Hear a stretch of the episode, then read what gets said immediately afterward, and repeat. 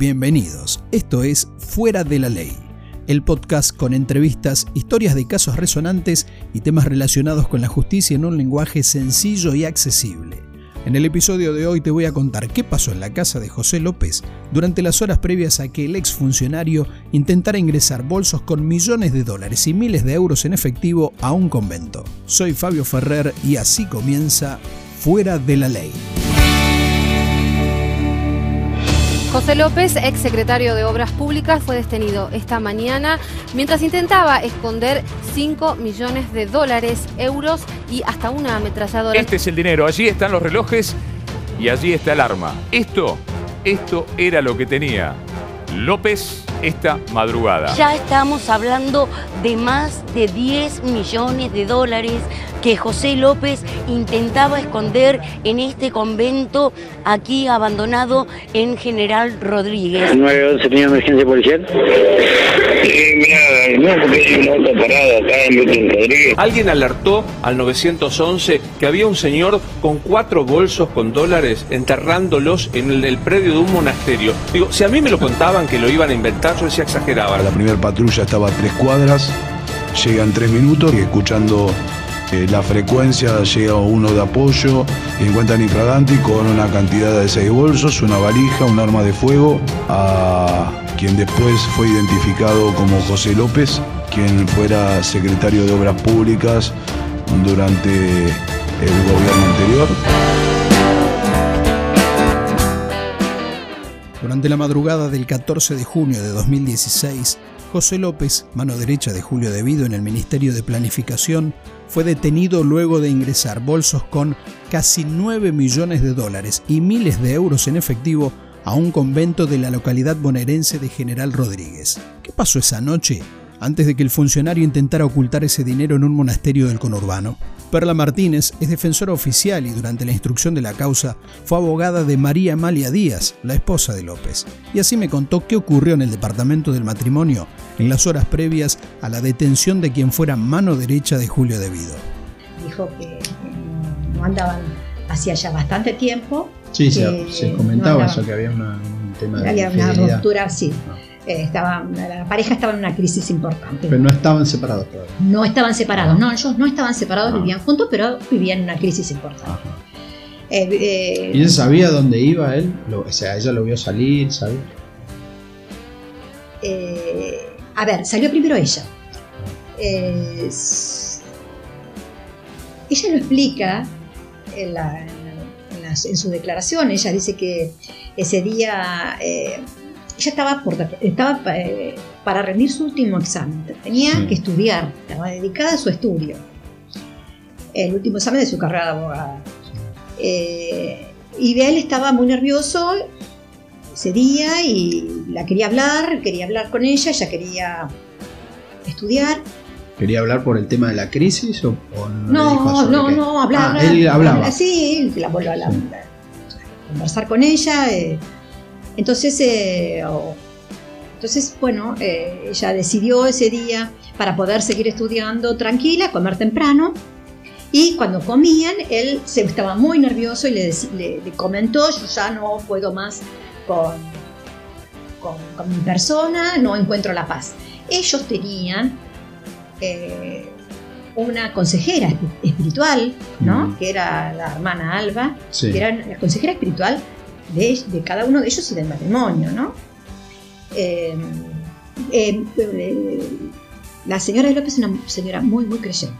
Sí. Muy, muy creyente. y practica mucho además, ¿no? entonces le dijo, bueno, si estás con tan mal, anda a ver a la madre Alba. Habla con ella. Hay, en, la, en el monasterio hay un lugar donde eh, se pueden hacer retiros espirituales. Sí. ¿Mm? Eh, tal vez te convenga, si la hermana Alba te, lo, te dice hacer un retiro espiritual. Entonces dice, bueno, comunícame con la hermana Alba. Entonces ella llama a la hermana Alba, la saluda y le dice, le voy a dar con José. Y le comunica a la hermana con José. Ahí es cuando ella se escucha, sabe, sabe que la hermana Alba y José acuerdan en que eh, José va a ir a verla para que le dé un consejo espiritual. Uh -huh. En ese momento, eh, bueno, le dice ella, me voy, a, me, voy a, me voy, a, hablar con la hermana Alba. Bueno, le dijo, bárbaro, eh, voy, a, voy a preparar un bolso porque por ahí me quedo. ¿Y él se va a preparar? Se va a la habitación, ella eh, se ocupa de, en ese momento de sacar las cosas de la, de la mesa, porque ella se ocupaba de, sí. de la comida y de, la, ella se ocupa de la casa, ¿no? Y eh, sube a la habitación y lo ve a él con un arma en la mano, con el arma en la mano. Sí. Y entonces ella ahí se asusta y dice, José, yo no sé lo que vos querés de tu vida, pero yo sí sé lo que quiero de la mía y se va, me voy a, y se va, y se va a ella a la casa de la hija. Sí. No ve dinero en los bolsos. No, dice, en la casa ella dice que eso no, nunca jamás vio, lo ha visto. Nunca vio dinero. No, jamás, que eso, ese dinero jamás lo ha visto en su casa. Y se va. De ahí en más ella se va a la casa de la hija y ahí se instala y, y ahí no sale. Ahí. Claro. Y cuando se entera. Se entera, bueno, ella eh, se entera porque recibe a la mañana llamadas de amistades, de conocidos, para eh, hablar con ella. Para claro, y ahí prende la televisión, porque ella se fue, se fue a dormir, prende la televisión y bueno, bueno, y ahí se entera de todo, de todo esto. ¿Y qué hace? Eh, con sus hijas, habla con sus hijas, eh, bueno, empieza, empieza la, claro, ah. realmente para ella fue terrible. Claro, porque nadie lo, nadie lo llama después, ella no lo llamó ni nada. Ella hace una llamada a las 3 de la mañana sí. para preguntarle si estaba bien, porque este, Claro, si o sea, no para vio así. ¿estás bien? Claro, porque ella dice yo, bueno, es la casa de mi, de, de mi hija, ya mi hija estaba durmiendo. ¿Sabía que usaba armas él, que tenía armas? Eh, no, que usaba no. Sabía O sea, que que, tenía. tenía. que en la casa estaba ese Ah. arma, porque esa arma, eh, según dijo López, no sé, eso lo- después lo, lo- lo verá, lo verá Claro. él, la verdad que eso no sé, Sí. él la tenía registrada, ¿no? Ahora, eh, eso, eso es una prueba que tendrá que.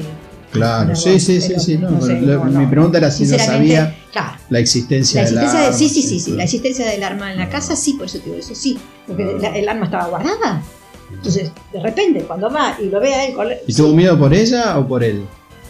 Que te dice, bueno, ahí se fue. tuvo Ella- miedo por, por todo, por ella también, por todo, tuvo miedo por todo. claro, No, yo y me voy, me- o sea, ya, está- ya venían discutiendo, o sea, claro, ya la venían situación discutiendo. no venía bien. La situación venía mal, era una Claro. pareja en crisis. En la mesa, comiendo, yo le dice, bueno, mira, yo ya no te puedo ayudar, hermano, te puedo, no, no, no sé qué decirte, yo ya no, no- tengo, tengo mis cosas que hacer, yo tengo que estar con mi cabeza para mi estudio.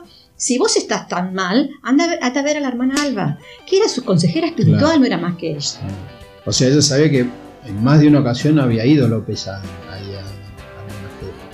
Ella también ha ido al Ah. monasterio, pero para ver a la hermana Alba Sí. de como consejera Como espiritual. consejera espiritual, A ver, sí, esto sí, quiero que quede bien claro. Ella Con la vas a ver con su cadenita de la Ah. Virgen de Fátima colgando A, la, a la señora López y la ves con su rosario. O sea, ella es una persona muy creyente, Mm. muy creyente. El 12 de junio de 2019, el Tribunal Oral Federal número 1 condenó al exsecretario de Obras Públicas a seis años de prisión por enriquecimiento ilícito y a su esposa, María Amalia Díaz, a dos años de prisión en suspenso como partícipe necesaria. Los jueces Ricardo Basílico, Adrián Grunberg y José Antonio Michilini dispusieron la absolución de la monja María Inés Aparicio, quien ayudó a López a entrar los bolsos al convento. Además del decomiso del dinero, ordenaron el remate de su casa de la localidad moranense de Tigre y de dos relojes, Rolex y Omega, que estaban en los bolsos. El efectivo y los fondos obtenidos por la subasta de los bienes fueron destinados a los hospitales Garrahan y Gutiérrez. José López está al cuidado del programa de protección de testigos luego de declarar como arrepentido y el 14 de junio de 2020 cumplirá los dos tercios de la condena, lo que le permitirá acceder a la libertad condicional.